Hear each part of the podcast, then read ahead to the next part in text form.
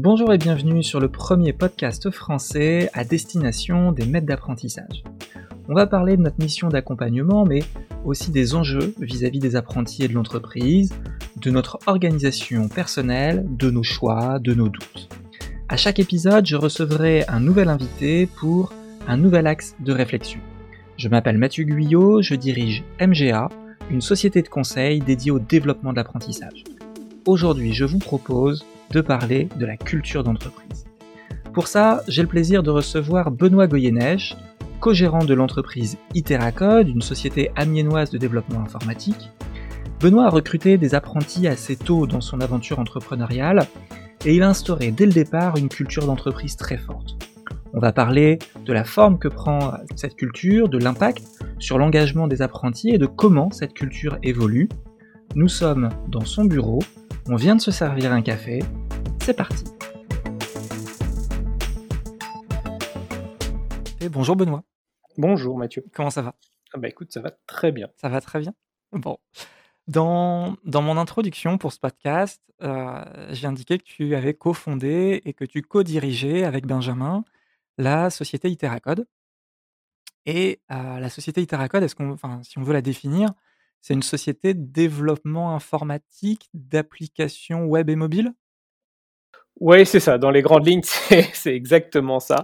On est une société, euh, de développement d'applications métiers, d'applications spécifiques. On fait du sur-mesure pour nos clients. Donc, euh, c'est vraiment ça, basé sur des technologies web, des technologies mobiles. Et ce qu'on vient faire, c'est vraiment amener des réponses à des problématiques métiers que nos clients se, posent ou qu'on aide euh, à définir, à prioriser, et on avance euh, avec eux en collaboration pour trouver la meilleure solution, la solution la plus efficace pour eux et euh, qui va les aider à avancer et à progresser.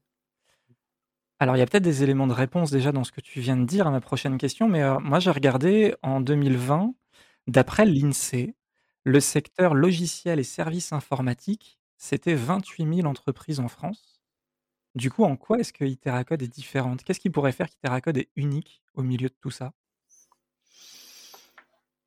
Bah, souvent à la réponse «Qu'est-ce qui fait notre différence?» je réponds «L'équipe». parce que, faire de l'informatique, faire du enfin du développement, on fait pas de l'informatique, on fait du développement métier. Effectivement, c'est un secteur dans lequel il y a beaucoup d'entreprises. Euh, qui sont très bonnes. Hein, il y a des gens qui, sont, qui font très bien leur métier, euh, mais qui sont différents. Et ce qui fait la vraie différence, pour moi, c'est l'équipe. C'est comment est-ce qu'on arrive à collaborer déjà ensemble, entre collègues, pour ensuite bah, arriver à comprendre nos clients et leur euh, amener des réponses qui semblent cohérentes avec leur métier. Et pour arriver à ça, il faut déjà aussi prendre le temps de comprendre leur métier. Donc, ce qui fait notre différence, qui, je ne sais pas si ça nous rend unique, mais en tout cas, ce sur quoi nous on est attentif, c'est que on est une équipe euh, dans laquelle il y ait la même vision et la même envie de rendre service aux clients et de comprendre d'abord leur métier avant de leur amener une réponse purement technique. On a des développeurs qui essaient de parler euh, un langage humain avant d'essayer de parler un langage technique. Et ça, tu disais, c'est une vision qui est partagée entre tout le monde. Euh, et c'est du coup, c'est une vision que vous avez voulu dès le départ instauré chez, euh, chez Iteracode C'était le, un peu la culture d'Iteracode euh, que vous vouliez mettre en avant? C'est exactement la culture. Euh, je ne sais pas si c'est ça la culture, mais en tout cas, c'est exactement le point qu'on voulait mettre en avant. C'est-à-dire que comment répondre techniquement, faire un, un développement, c'est pas quelque chose de compliqué en soi. Il y, a, il y a, plein de ressources sur Internet euh, si quelqu'un veut apprendre à développer. Mais c'est pas parce que techniquement on arrive à mettre quelque chose en ligne et à le faire tourner sur un navigateur qu'on va être capable d'amener une réponse pertinente euh, à un besoin, à une problématique euh, métier. Et ce qui doit nous différencier, ou ce à quoi on doit être attentif, c'est vraiment ça. C'est comment est-ce qu'on fait pour comprendre nos clients. Et après, il n'y a pas de, c'est pas une recette magique qu'on garde chez nous. Hein. Il n'y a pas de secret non plus. C'est on prend du temps avec notre, client en fait. On prend du temps avec nos clients pour échanger avec eux, pour discuter euh, dans des réunions euh, formelles, dans des moments informels qu'on a moins euh, en ce moment, mais autour d'un café et on se laisse le temps d'échanger avec nos clients pour vraiment comprendre leurs besoins et chacun chez Iteracode a cette possibilité-là et doit prendre ce temps. on ne peut pas amener juste une réponse technique Il faut forcément avoir une vraie compréhension du métier, surtout qu'on n'a pas de secteur prédéfini. on va travailler avec des startups, des industriels, des TPE, PME qui ont 20, 25 ans d'existence. Toutes ces entreprises, elles ont un vécu différent. Mais on ne peut pas juste arriver en disant bah, nous on s'est développé, faites-nous confiance, on va vous amener une réponse. Donc, le, vraiment le point important, c'est on va d'abord comprendre ce dont vous avez besoin. En tout cas, essayer de le comprendre. Ça ne fait pas de nous des experts dans tous les métiers de nos clients, mais en tout cas, on a une vision de là où ils sont, là où ils veulent aller et quelles sont les embûches qu'on pourrait rencontrer. Et nous, on les, on les accompagne dedans pour essayer de, de répondre à ces problèmes. Alors, autant je visualise bien l'idée et, euh, je trouve ça hyper intéressant euh, de permettre à des, euh, des profils qui sont sûrement très très forts sur la technique informatique et sur le dev, de pouvoir justement échanger avec un client et, comme tu le disais, parler un autre langage. Autant, parce que je sais que vous recrutez beaucoup d'apprentis, ou en tout cas ça fait partie des axes de recrutement que, que vous avez, demander ça à quelqu'un qui débute, ça doit être assez dur, non? C'est dès le début, on leur demande ça parce que, dès le début, l'apprenti, il fait partie intégrante de l'équipe, mais c'est pas parce qu'il est dans l'équipe qu'il est tout seul. C'est-à-dire qu'effectivement, euh, on laisse pas quelqu'un en difficulté à se dire: «Tu pas de connaissances, tu as déjà», enfin un apprenti, son nom il est assez parlant, il est en phase d'apprentissage donc la première chose à faire, c'est déjà monter en compétences techniques. Donc le premier accompagnement, il est forcément euh, sur cet accompagnement technique, sur le fait de faire monter en compétences sur les sur notre euh, notre besoin à nous euh, en développement. Et ensuite, effectivement, quand il y a cette partie qui où il commence à être à l'aise, il peut être face à un client, mais il n'est pas tout seul, il, est accompagné. on est une équipe donc euh, l'idée c'est pas de mettre quelqu'un en difficulté, et c'est d'y aller par, par étapes. Et d'ailleurs que ce soit un apprenti ou euh, comment quelqu'un qu'on recrute euh, en, CDI qui a un peu d'expérience, il y a des gens c'est pas naturel d'aller vers un client parce que c'est pas ce qu'ils ont connu avant ou c'est pas forcément ce qu'ils souhaitaient. L'important, c'est que nous, on soit clair dès le début. Par contre, un apprenti ou un CDI, quand il arrive chez nous, il sait qu'il sera face au client qu'il n'y a pas de, euh, de personne intermédiaire, de passe-plat pour euh, transférer des mails. Il est forcément face au client, il faut qu'il le comprenne. Par contre, il sait aussi qu'on essaie de faire preuve de... Alors, bienveillance, c'est un mot qui est, assez utilisé, mais effectivement, de, faire attention aux, conditions de travail et que les personnes se sentent quand même bien chez nous. Donc, euh, il n'est pas tout seul face à un client s'il s'en sent pas la capacité tout de suite. Et par contre, on n'a pas de doute sur le fait que si euh, quelqu'un qui a envie d'apprendre et qui a compris l'importance de ça dans son métier aussi pour euh, travailler de manière plus efficace et euh, d'avoir un vrai but quand on développe, eh ben, rapidement, les gens prennent, le pli. On n'a pas de doute là-dessus. C'est peut-être d'ailleurs une autre spécificité, c'est même marqué dans le nom de votre entreprise. vous fonctionnez par itération sur le, mode agile et, ce système de bah, n'aie pas peur de te planter, réfléchis, teste, vois si ça marche, corrige ce qui marche pas, puis finalement reteste et ainsi de suite et ainsi de suite et ainsi de suite. a priori, vu de l'extérieur, pour un apprenti, c'est un peu le, Graal en fait pour apprendre, non? Alors, au bout d'un moment, ils se rendent compte que c'est important, que c'est bien. souvent, au début, c'est difficile pour un apprenti ou pour n'importe qui quand il arrive chez nous de se rendre compte qu'il a le droit à l'erreur. C'est pas quelque chose qui est inné ou c'est pas forcément quelque chose dont les gens ont l'habitude, alors que euh, pour nous c'est effectivement vraiment important parce que des erreurs on en fait tous. Et qu'on euh, fasse comprendre aux apprentis tout de suite que ben, dans 15 ans ils en feront encore des erreurs et que euh, nous on fait des erreurs aussi autant dans le dev que dans la gestion d'une entreprise eh ben on peut se planter aussi on peut faire des erreurs et que c'est pas très grave parce que justement on travaille par itération une itération chez nous c'est une semaine donc se planter d'une semaine euh, ou de deux semaines, euh, ça va pas euh, comment ça ça va pas être si problématique que ça. L'important c'est que il faut être sûr qu'on ait le droit de se planter pour pouvoir remonter les problèmes et que justement on trouve des solutions. On n'essaie pas de trouver des coupables à ce qui va pas, mais on essaie de trouver des solutions. Et en travaillant en, transparence comme ça avec autant nos équipes en interne, nos collègues qu'avec nos clients, eh ben, ça se passe, euh, ça se passe très bien. Ça ne veut pas dire qu'il n'y a jamais de tension ou de problème, parce qu'il y a des incompréhensions, des fois ça peut agacer, mais Quand c'est une incompréhension d'une semaine, une fois qu'on a levé la voix pendant deux minutes, on est capable de se reposer autour de la table tous ensemble et de trouver une solution et on peut avancer en fait. Et, voilà. c'est, mais c'est quelque chose d'important d'expliquer que euh, on a le droit à l'erreur et que il en, la personne fera des erreurs comme nous on fait des erreurs aussi et que c'est pas parce qu'on est là en train de le recruter qu'il arrive dans une équipe où il y a déjà des développeurs en place avec de l'expérience bah, qu'il n'y aura pas il y aura pas d'erreur.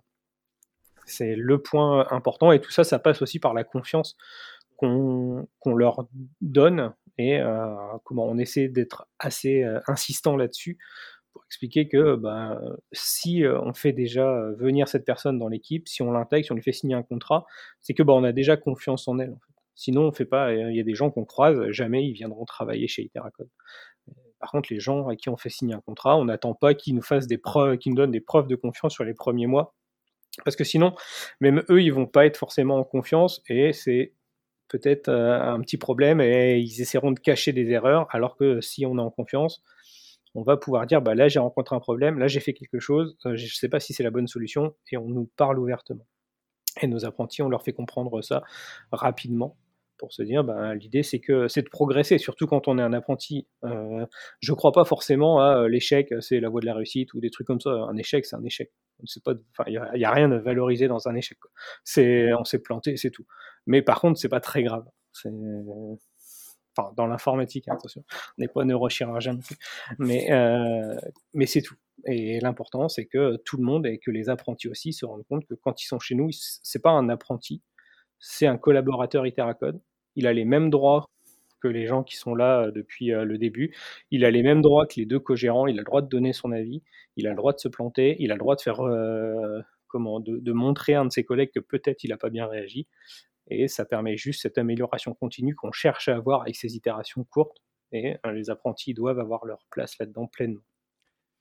Et tu disais que euh, au début de la collaboration, c'est pas forcément simple pour l'apprenti ou d'ailleurs pour un autre collaborateur de comprendre un peu ce fonctionnement et, et ce gain automatique de confiance au départ. Ça veut dire que lors du recrutement, tu cherches quand même à avoir un profil en face de toi qui est dans cet état d'esprit où tu te dis que quoi qu'il arrive, il y aura une phase d'adaptation, il faudra lui expliquer comment ça marche? Que eh, eh, enfin, au niveau du recrutement, principalement de tes apprentis, est-ce que c'est un point que tu prends en compte ou pas ça? Ouais, c'est un point qu'on prend en compte, c'est, important parce que, bah, ça peut pas marcher si on n'est pas, heu, câblé de la même façon, en fait et une fois de plus, notre mode de fonctionnement, il est pas mieux que que d'autres entreprises, c'est juste que c'est le nôtre et on y croit, et euh, ce sont des points importants. Et donc on est attentif à ça euh, dans le recrutement euh, de nos apprentis, mais c'est pas pour ça qu'il n'y aura pas de phase d'adaptation, en fait, parce qu'il y a les discours, mais c'est souvent assez important pour les gens de, de, le voir en acte, en fait. Et de pouvoir le rabâcher régulièrement, de le répéter dès le début, de, de, souvent quand ils arrivent, ils voient bien un petit peu l'ambiance qu'on a aussi et cette transparence euh, qui fait que bah, on a euh, une parole assez libérée au sein d'Iteracode et on est capable de se dire les choses et de progresser et de trouver des solutions et euh, on est capable de remonter des erreurs et ils voient que bah, on se met tous pour trouver une solution et pas pour tout de suite accuser la personne qui a fait quelque chose. Donc il y a cette notion de d'exemple, enfin d'exemplarité aussi qui est, qui est importante. Mais c'est dès le, recrutement, c'est quelque chose qui est important pour nous. Après, comment on arrive à le trouver, ça, euh, c'est, euh, on n'est pas des spécialistes euh, là-dedans. il y a une part de chance quand même où les apprentis qu'on a eus, ils étaient généralement plutôt dans le dans ce moule-là, et ça c'est très, ça se passe très bien. le premier apprenti qu'on a eu chez nous, Iteracode avait quelques mois et bah, il est en CDI chez nous depuis deux ans, donc c'est que ça se passe bien en fait. Tu disais qu'ils s'en rendaient compte finalement de cette, de cette bienveillance, de, de l'exemplarité et tout ça. Est-ce que vous l'avez quand même formalisé, cette culture, je pourrais dire ces valeurs finalement. Est-ce que tu as une routine au moment de l'intégration, des choses à laquelle tu, tu fais attention pour, pour faciliter en fait la prise de conscience de, du, micro, du microcosme, du contexte dans lequel ils vont évoluer? Alors on a on a formalisé ça, on a, heu, comment, heu, comme, heu, toutes les boîtes, heu, qui veulent faire, heu, un peu cool, heu, une affiche avec, 6 points qu'on a mis dessus, qui sont 6 principes dans lesquels on aborde effectivement cette confiance, ce droit à l'erreur, cette amélioration continue, le le rôle de chacun, son importance, que tout le monde est est au même niveau, qu'on soit apprenti ou gérant. Donc y a on va dire c'est sur un mur, mais si on veut vraiment parler de culture d'entreprise, pour le coup, la culture d'entreprise, c'est pas ce qui est écrit sur le mur, en fait, c'est ce que les gens y vivent au quotidien, c'est les interactions qu'on a. Et ça, je pense, heu, j'espère, mais je pense, j'en suis même convaincu qu'on le montre, au quotidien, en fait. Heu, cette, confiance, cette bienveillance, ce besoin d'amélioration, hein, c'est, heu, on a du temps, heu, pour s'améliorer, pour faire un peu de R&D, pour travailler, sur nos process en interne, sur nos technos. Donc tout ce qu'on a mis sur, sur cette liste, on est on le met en application et ça a plus de poids. Parce que, des jolies affiches, avec, des des valeurs ou des vœux, on en a un peu partout, et c'est important, ça fait des jolies couleurs, pour décorer, mais tant qu'il y a pas les interactions de l'équipe et la concrétisation de ça, ça a peu de valeur et je pense que ça, on arrive à bien le faire. C'est que du coup, votre comportement compte plus que des marques extérieures de culture. On pense à certaines entreprises avec un certain dress code, avec une décoration, avec ce genre de choses. Vous êtes pas là-dedans, quoi. C'est, écrit pour que, heu, ce soit aussi clair dans l'esprit de tout le monde, mais ça se vit plus que ça ne se lit, c'est ça? Exactement, ouais. C'est que, heu, l'écrire, alors je ça pourrait être un peu provocateur, je dis que c'est écrit, mais que ça a pas de valeur, mais le fait de l'écrire, ça ça nous le rappelle à tous, en fait. Heu, et puis, heu, le fait de l'écrire quand on a quand quelqu'un arrive, ça fait qu'il le voit aussi. Ça ça ça a cette importance, mais, heu, on accorde plus d'importance au fait de de le faire appliquer, de se l'appliquer à nous d'avoir, réussi à l'écrire quelque part. C'est effectivement, ça ça se vit au quotidien. La culture d'entreprise, on pourrait écrire ce qu'on veut sur les murs, tant qu'on change pas nos comportements, la culture, elle elle change pas et c'est là où, les actes ont plus d'importance et les interactions, plus que les actes, en fait, c'est même les interactions qu'on a entre, collègues et avec nos clients. C'est, il y a la partie peut-être que j'avais pas abordée, mais ces interactions avec le client, ça définit énormément notre culture d'entreprise. En tout cas, plus que, heu, ce qu'on pourrait écrire sur, heu, les murs. Et du coup, parce que Iteracode a bientôt 6 ans, c'est ça?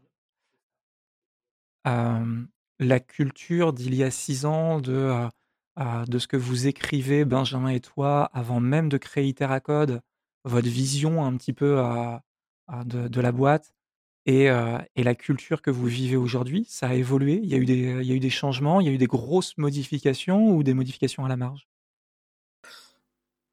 Il y a eu des modifications, heu, alors jamais très éloignées c cette vision de départ qui est, heu, comment?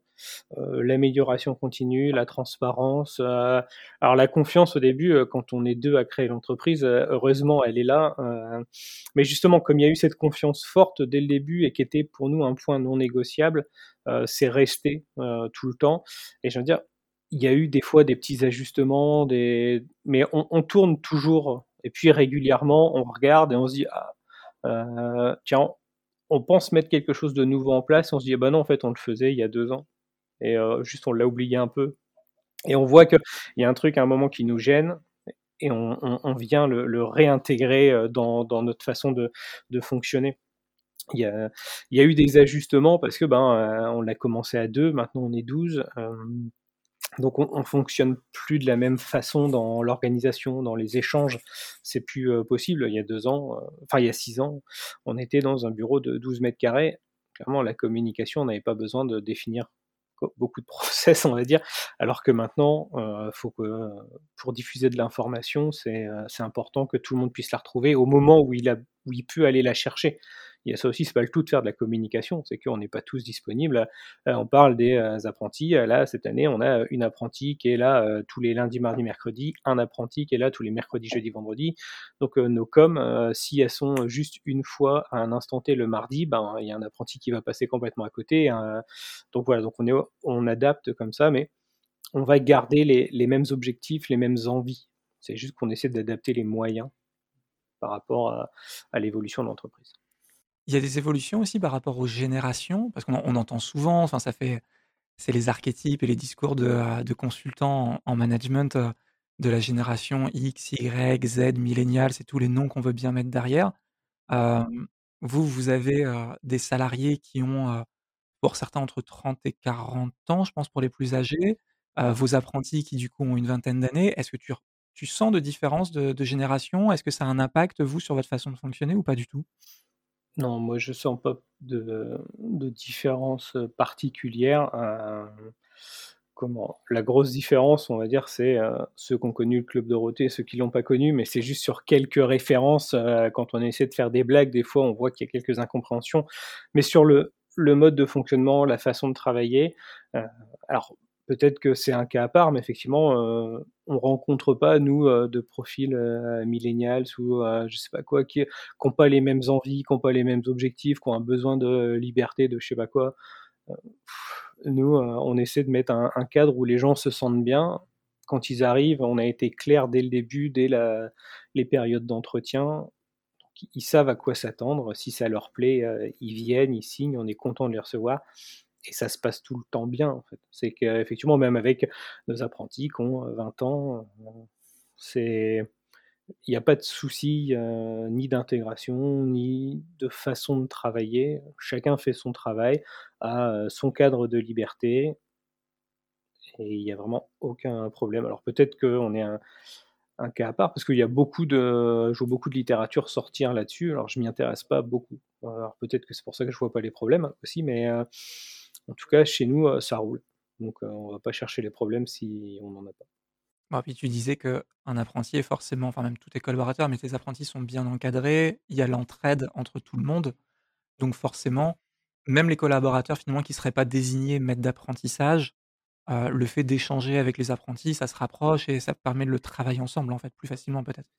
Oui, alors effectivement, même la notion de maître d'apprentissage, on en met un parce que c'est important de mettre un nom dans une case sur le papier au début de l'année, mais heu, il fait partie d'une équipe. L'apprenti fait partie d'une équipe. Il a pas une personne à qui s'adresser. Il sait qu'à tout moment, heu, toute l'équipe est disponible, pour lui.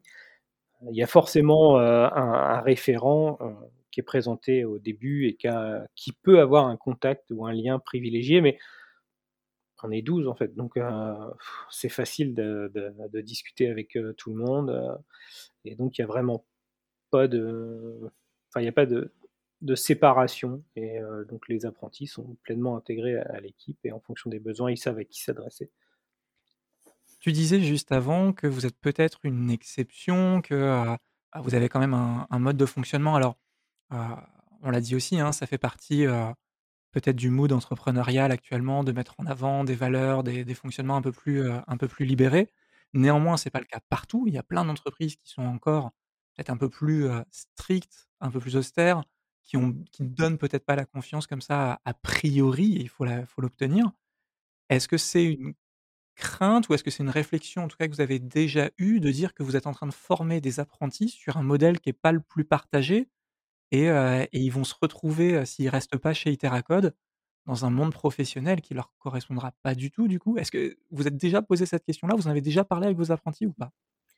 Alors on se pose, ces questions-là, mais une fois de plus, pas très longtemps en fait, parce que, c'est pas que ça nous intéresse pas, mais, on essaie pas de dire que de toute façon notre modèle est mieux les autres. Il y a des entreprises qui fonctionnent très bien avec, heu, un modèle hiérarchique très défini, heu, des confiances, heu, qui arrivent, a posteriori et ça va très bien notre modèle, il est pas mieux que ces entreprises-là, il est différent. L'important, c'est que ce soit clair dès le début, et ensuite, on se pose pas forcément trop la question parce que, un apprenti quand il arrive chez nous, on se voit pas le le laisser partir, j'ai envie de dire. C'est clair, c'est un apprenti, c'est quelqu'un à qui on fait confiance dès le début, qu'on va mettre intégrer pleinement dans nos échanges avec, heu, les clients, dans les collaborations et que c'est forcément quelqu'un qu'on veut garder.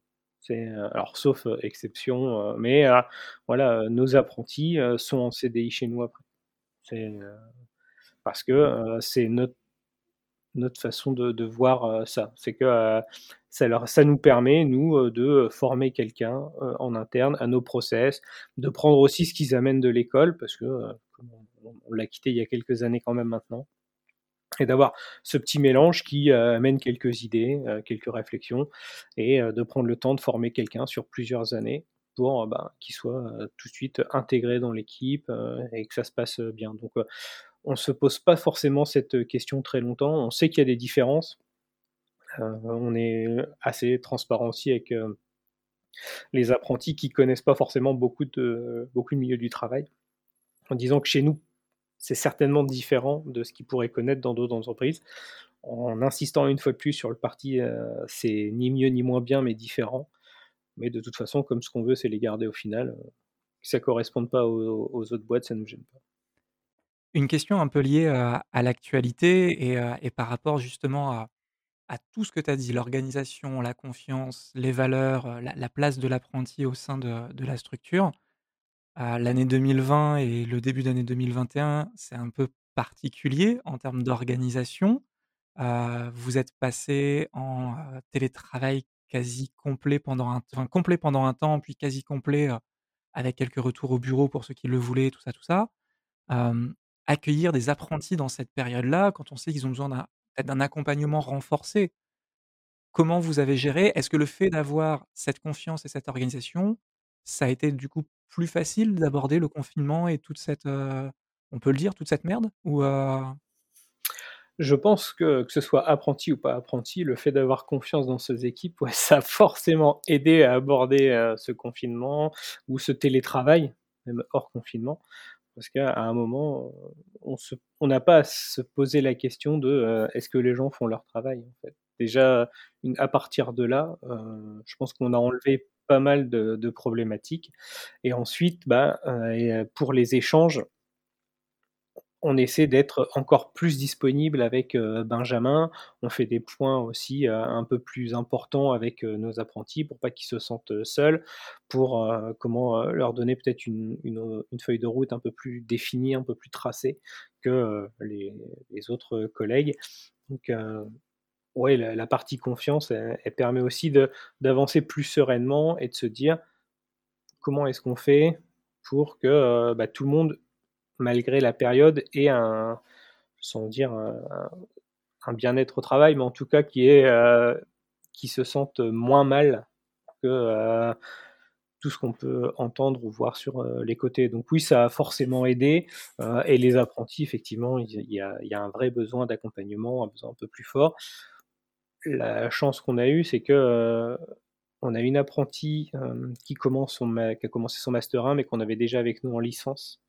Donc euh, forcément, elle avait déjà passé un an avec l'équipe, et c'était très important. Et ensuite, comment notre deuxième apprenti, il est arrivé mi-août, donc on a quand même eu deux mois pour qu'il s'imprègne de, de, notre façon de faire, de nos échanges, et donc c'est ça permet quand même d'avancer et d'avoir un socle bien, bien défini avant d'entrer effectivement depuis novembre en full télétravail euh, et depuis quelques mois avec euh, des gens qui reviennent, euh, certains qui reviennent une journée par semaine. Même si on n'a pas le droit de dire que du coup vous êtes meilleur que les autres, ça faut pas, se comparer, je l'ai noté, mais, la manière dont tu présentes les choses, l'organisation, la confiance, le fait que vos apprentis en plus aient une place potentiellement après, dans la structure. Je pense qu'après la diffusion de ce podcast, il y a pas mal d'apprentis qui vont vouloir contacter Iteracode pour, pour venir y travailler. du coup, la première question par rapport à ça, c'est, les critères, les critères de sélection. C'est quoi, quoi un bon apprenti qui postule chez Iteracode? Ah, c'est une bonne question. je ne saurais pas vraiment, dire. C'est alors c'est pareil, je ne sais pas si je séparais euh, apprenti de, poste, de poste en CDI, mais euh, même si ça fait euh, souvent sourire, pour moi, quelqu'un qui postule, quelqu'un qui postule chez Iteracode, le point important, en fait, c'est faut que ce soit quelqu'un de sympa. C'est bête, mais euh, c'est quelqu'un qui euh, va mettre euh, en fait de, de, la bonne volonté justement, qui va pas chercher tout le temps à voir tout ce qui va pas. C'est quelqu'un qui arrive avec un bon état d'esprit. Sur les apprentis, c'est peut-être encore plus important parce que de toute façon, ils sont en phase d'apprentissage. Donc, on va pas rechercher des, ressources techniques. Quand un apprenti vient chez nous, c'est pas quelqu'un, on n'attend pas à ce qu'il soit opérationnel dès qu'il va allumer son ordinateur en fait, parce qu'il est en train d'apprendre justement. Donc laissons-lui le temps d'apprendre, laissons-lui euh, années d'apprentissage pour monter en compétences. Par contre, euh, bah, que dès le début, bah oui, il est justement euh, pas peur de poser des questions, qu'il sache que les phases d'apprentissage, ben, c'est long, hein, qu'on a le droit de se planter. Et ça, c'est toujours pareil, c'est un état d'esprit qu'on doit avoir. Et souvent, les gens sympas avec un peu d'humour, ils l'ont vite cet état d'esprit. Donc, je dirais pas qu'il faut postuler en, racontant une blague, mais avoir, avoir un petit sourire, c'est plutôt généralement un bon point pour postuler chez nous. Et donc, du coup, est-ce que c'est une question qui me revient souvent de la part des, candidats de comment on postule dans une entreprise? Est-ce qu'il faut la contacter sur LinkedIn? Est-ce qu'il faut lui envoyer un mail? Est-ce qu'il faut se déplacer? Est-ce que vous, Iteracode, on vous trouve où si on souhaite vous proposer une candidature? Il faut nous envoyer un mail, je veux dire, mais c'est c'est pas le truc où on, est très bon. Donc, c'est pas parce que vous envoyez un mail ou trois mails que vous aurez malheureusement une réponse en étant une fois plus transparent hein, des valeurs de l'Iteracode. Euh, on n'est pas forcément très très euh, bon là-dedans. Par contre, euh, c'est pas parce que vous n'avez pas de réponse qu'on n'a pas vu le mail. Et tous les mails qu'on reçoit, je les stocke dans un dossier de que j'ai pu trouver intéressant pour se dire ben, si besoin, je pourrais recontacter. En fait. Donc on a un semblant d'organisation quand même même si on n'a pas forcément de réponse précise. Après, si des gens veulent passer, on reste, plus, un point important, c'est d'être des gens sympas, et même si c'est plus difficile en ce moment, a, on n'a pas de problème à venir prendre, à boire un café avec un étudiant qui cherche quelque chose, même si on n'a rien à lui proposer, on peut au moins lui faire un petit retour sur ce qu'on a pensé de son CV en buvant un café. Une dernière question, est-ce que tu as une secrète tech, un tips, une astuce, un outil de la mort qui tue, que tu utilises avec, avec tes apprentis ou, dans tes dans les expériences que tu as eues avec tes apprentis? Est-ce qu'il y a un moment où tu dis: «Ah ça, faut que je le garde en tête parce que ça marche» et que tu voudrais partager? Bah, là, j'ai rien qui me qui me vient à l'esprit, Non, on n'a pas d'outils, on n'a pas de méthode particulière, si ce n'est, les échanges, enfin, c'est juste des points. Mais quand je disais là, on peut venir prendre un café avec nous parce qu'on est des gens sympas, bah c'est c'est ça, c'est prendre un peu de temps, genre 15 minutes avec un autour d'un café en individuel avec comment l'apprenti de manière un peu informelle, sans avoir des fois de, de but précis. alors je sais que quand on fait une réunion, il faut donner un horaire, il faut avoir un ordre du jour, mais juste des fois pas faire de réunion, mais prendre le temps d'écouter. Euh, au début, euh, j'insistais sur l'importance que ça avait de comprendre les besoins de nos clients. Bah, c'est aussi important de, comprendre les besoins des gens qui travaillent euh, avec nous.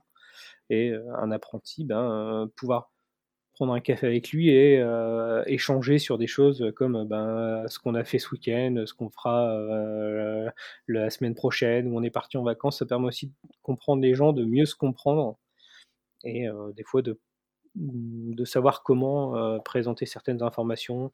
Donc il n'y a pas de, secret tech, d'outils magiques, mais une fois de plus, peut-être le café. Alors, on a, aussi des apprentis qui prennent du thé, des fois on se trompe au recrutement, mais en tout cas, prendre un petit peu de temps pour parler de choses qui sont pas de, travail, en le faisant quand même sur le temps du boulot, parce qu'on n'est pas obligé de, faire tous ces temps conviviaux entre 20h et 22h le soir ça permet souvent de mieux cerner les personnes. Et puis aussi, une fois plus, que l'apprenti comprenne mieux aussi ce que l'entreprise est, et ce qu'elle attend et comment elle fonctionne. Parfait. Eh ben, écoute, je pense qu'on a fait un tour assez complet, assez clair. Et, euh, je, je ne doute pas que vous allez recevoir des candidatures suite à la diffusion de ce podcast. Merci beaucoup, Benoît. Écoute, merci. Moi, je ne doute pas que tous les gens qui vont nous envoyer des candidatures auront très peu de réponses. Mais voilà. Mais en tout cas, merci beaucoup.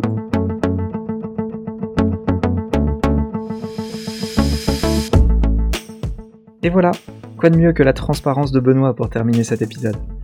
Merci en tout cas d'avoir écouté jusqu'à la fin, j'espère que ça vous a plu. Si c'est le cas et que vous voulez d'autres épisodes, eh bien vous pouvez nous aider à gagner en visibilité en vous abonnant, en partageant cet épisode, en nous laissant un avis positif sur votre plateforme de podcast. Tous ces petits gestes qui euh, bah, vous vous coûtent pas grand chose et qui nous peuvent euh, vraiment nous aider d'avance. Merci beaucoup. Je vous dis en tout cas à très vite et surtout n'oubliez pas, il n'y a pas de maître d'apprentissage parfait, il n'y a que des maîtres d'apprentissage qui font de leur mieux.